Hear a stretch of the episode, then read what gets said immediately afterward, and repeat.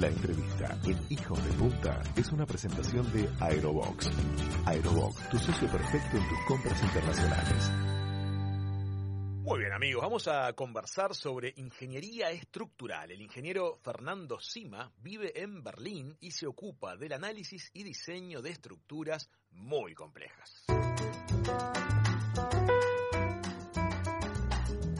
Por el escritorio de Fernando pasan proyectos que son del mundo del mañana. Entre otras maravillas, está trabajando en la construcción de varios estadios para el futuro mundial de Qatar 2022.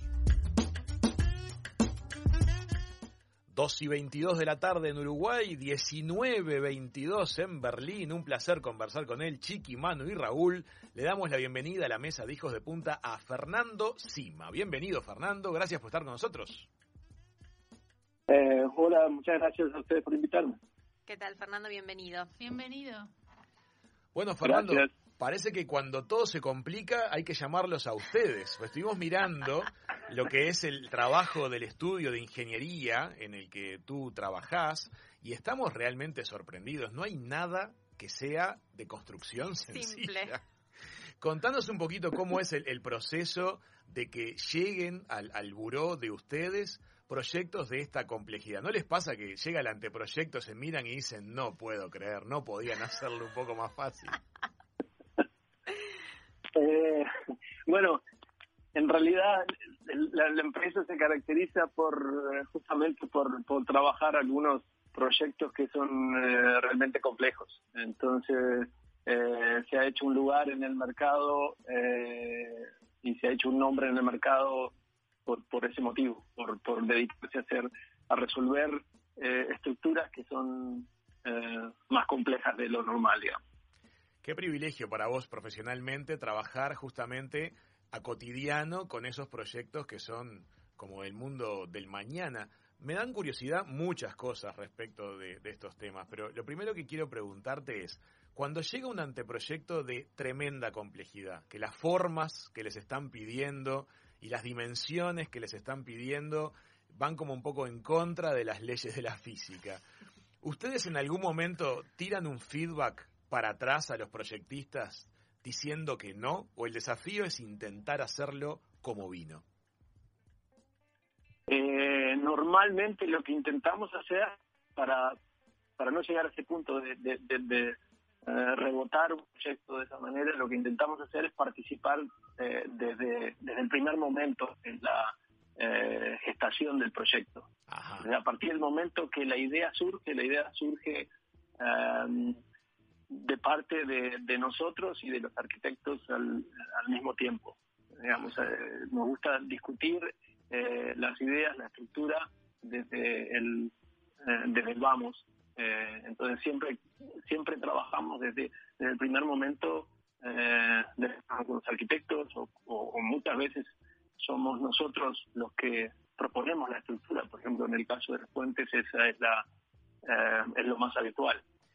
Nosotros vamos a estar compartiendo con toda la audiencia en Hijos de Punta 967 el link al estudio donde trabaja Fernando para que ustedes puedan ver con sus propios ojos algunas de las imágenes de las que estamos hablando, especialmente lo que él acaba de mencionar, los puentes, porque tienen un nivel de dificultad y de audacia que realmente sorprende. Tú llevas varios años trabajando en estas grandes ligas de la ingeniería, Fernando. En los años que ha sido tu trayectoria profesional hasta ahora, ¿tú ya tenés la visión histórica de que hoy podés hacer cosas que no podías hacer cuando empezaste a trabajar a nivel de materiales y a nivel de maquinarias? Eh, sí, sin dudas. Eh, la ingeniería estructural ha, eh, evolucionado muchísimo en los últimos en los últimos tiempos eh, sobre todo después de la aparición del, de, o, de, o del el aumento de la eh, sistematización del, del, uso de la, de la computadora y, y eh, la posibilidad de analizar estructuras sumamente complejas eh, que antes era imposible de analizar, eso ha hecho que haya cambiado muchísimo eh, lo que es el, el, la ingeniería estructural desde el punto de vista de, de la práctica, del día a día. Eh, entonces, con respecto a, bueno, cuando yo estudiaba, cuando me recibía, ha cambiado muchísimo porque las posibilidades que, tenemos hoy en día con, las computadoras y la, capacidad disponible de cálculo y de, y de, y de análisis y de análisis de geometría eh, compleja, pues se ha, se ha elevado la potencia. Entonces eh, es muy distinto hoy a eh, casi 20 años atrás cuando, cuando yo me recibía en la Facultad de Ingeniería.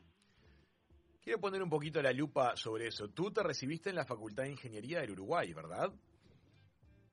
Sí, eh, yo estudié Ingeniería Civil eh, con especialización en estructuras en, la Facultad de Ingeniería de la Universidad de la República. Luego me fui a, España y hice el, doctorado también en estructuras en la Politécnica de Cataluña de Barcelona. Y decime una cosa, el nivel formativo con que tú llegaste a España, ¿Sentiste que era el correcto? ¿Estabas bien plantado cuando aterrizaste en Cataluña para hacer ese posgrado? Ah, digamos que nosotros teníamos, eh, eh, en esa época teníamos una base relativamente fuerte eh, en algunas áreas, no tan fuerte en algunas otras. Okay. pero pero a nivel de conceptual, a nivel de, las bases de la ingeniería estructural, sí me sentí que, que, no, me, que no me faltaba eh, en ese aspecto. Perfecto. Una de las cosas, de las muchas cosas que están desarrollando, son algunos de los estadios para el próximo Mundial de Qatar, eh, que tienen un nivel de avance de obra muy grande, considerando el tiempo que todavía falta y que en los demás mundiales siempre se terminan los estadios como con, con muy poquito tiempo de antelación. Acá, por lo que se está viendo en las imágenes, los estadios de Qatar están muy avanzados. En particular hay uno de ellos que se llama Al Bait, que se va a jugar una de las semifinales. Es un proyecto de arquitectura muy loco porque recrea como una gigantesca carpa en medio del desierto. Y tiene unos canales para que lleguen taxis este, náuticos, como si fueran lancha taxi, porque hay unos lagos cercanos.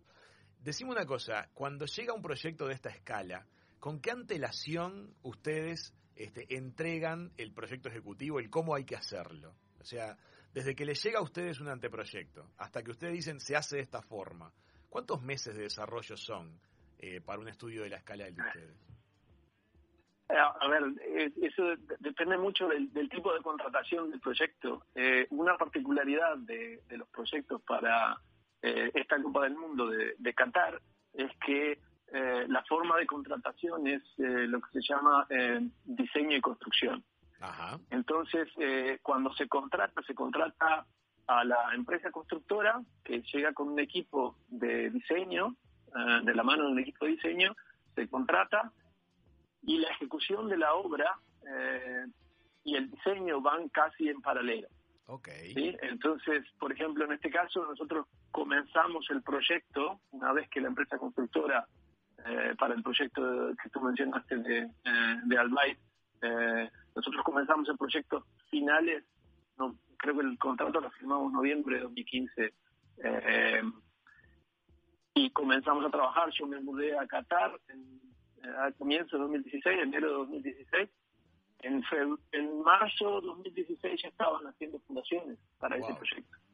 Lo habitual es que en la forma de contratación, contratación habitual de un proyecto de esta naturaleza, eh, digamos que se hace primero el proyecto, se aprueba el proyecto y luego se contrata a las constructoras que van a ejecutar ese proyecto. Nosotros nos lleva más o menos un año, un año y medio eh, entregar el proyecto ejecutivo.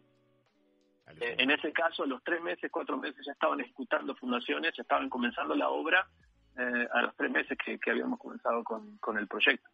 Pero es un caso excepcional, no es frecuente eso que pasó en el caso de Qatar, ¿verdad?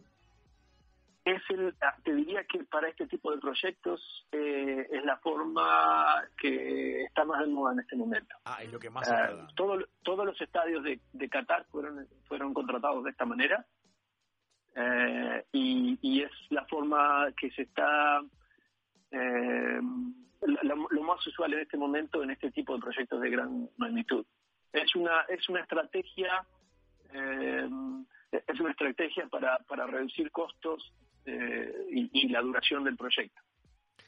Digamos que es una estrategia de project management y de contratación eh, de grandes proyectos, que se, hoy en día es lo que más se está utilizando al menos cuando se quiere llegar en tiempo y forma y sin gestos este, incorrectos en el camino, porque no, es, no, fue la historia de los estadios de Brasil, por ejemplo, previo al mundial anterior. No, en, Brasil, en Brasil obviamente se llegó sobre la hora eh, en, muchos de los estadios.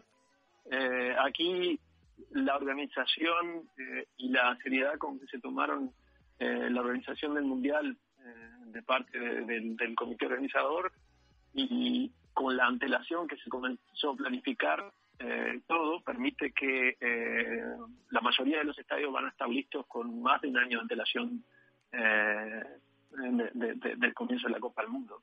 Fernando, desde el punto de vista profesional, ¿qué es lo más gratificante? ¿Qué es lo, el proyecto que realmente te enorgulleces de haber desarrollado dentro de estos años en la firma? Ese caso que vos decís, me terminé enamorando de este proyecto.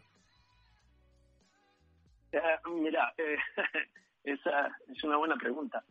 Eh, he trabajado en varios proyectos de estadios, son de gran magnitud, pero quizás el proyecto con el que me quedo es uno un proyecto más pequeñito. también en Brasil fue para los Juegos Olímpicos de Brasil, es el, life site del Parque Olímpico, básicamente el espacio que se genera para que la gente entre pruebas eh, dentro del Parque Olímpico, eh, se extienda, se sienta a tomar algo, mire un espectáculo, mire la pantalla gigante donde están compitiendo y demás. Y es una cubierta eh, para proteger del, del, sol en esa zona, en el Parque Olímpico de Barra de Tijuca de Río de Janeiro.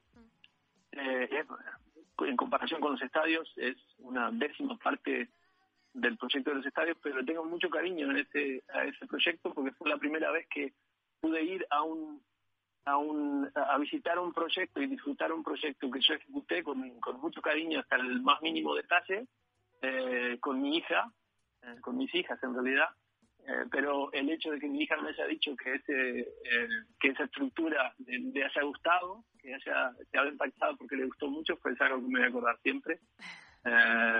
así que tengo mucho cariño en ese proyecto que no es de la magnitud eh, de un estadio de fútbol, pero eh, para mí es muy importante. Pero qué lindo. Tú sabes que todas las veces que hemos hablado aquí en el programa con arquitectos y con ingenieros que han participado de enormes este, obras, nunca terminan siendo hasta ahora esas obras icónicas las que se les meten en el corazón. Siempre pasa lo que te pasó a vos. Hay otra obra de menor escala, a veces con una conexión más emocional, que termina siendo la, que no te olvidas nunca más. Bueno, Fernando, te queremos agradecer muchísimo este ratito, haber tenido este contacto con lo que es la experiencia de trabajar en estas ligas. Estoy seguro que mucha de la gente que nos está escuchando lo ha disfrutado. Muchos sueñan con estar en tu lugar, pero vos sos una de las personas que lo buscó y lo logró. Así que es bueno traerte a la mesa para que se sepa que con esfuerzo, con dedicación y por supuesto con talento, estas cosas suceden, pasan y uruguayos son capaces de hacer algo maravilloso a escala mundial. Muchas gracias por este ratito aquí en Hijos de Punta. Muchas gracias por la invitación. Un placer. Gracias, Fernando. Amigas, amigos, el ingeniero Fernando Sima desde Berlín compartiéndonos cómo es vivir y trabajar con alguna de las estructuras más difíciles de desarrollar de nuestro planeta y del futuro de nuestro planeta. Ya volvemos con más Hijos de Punta. La entrevista en Hijos de Punta fue una presentación de Aerobox. Aerobox, tu socio perfecto en tus compras internacionales.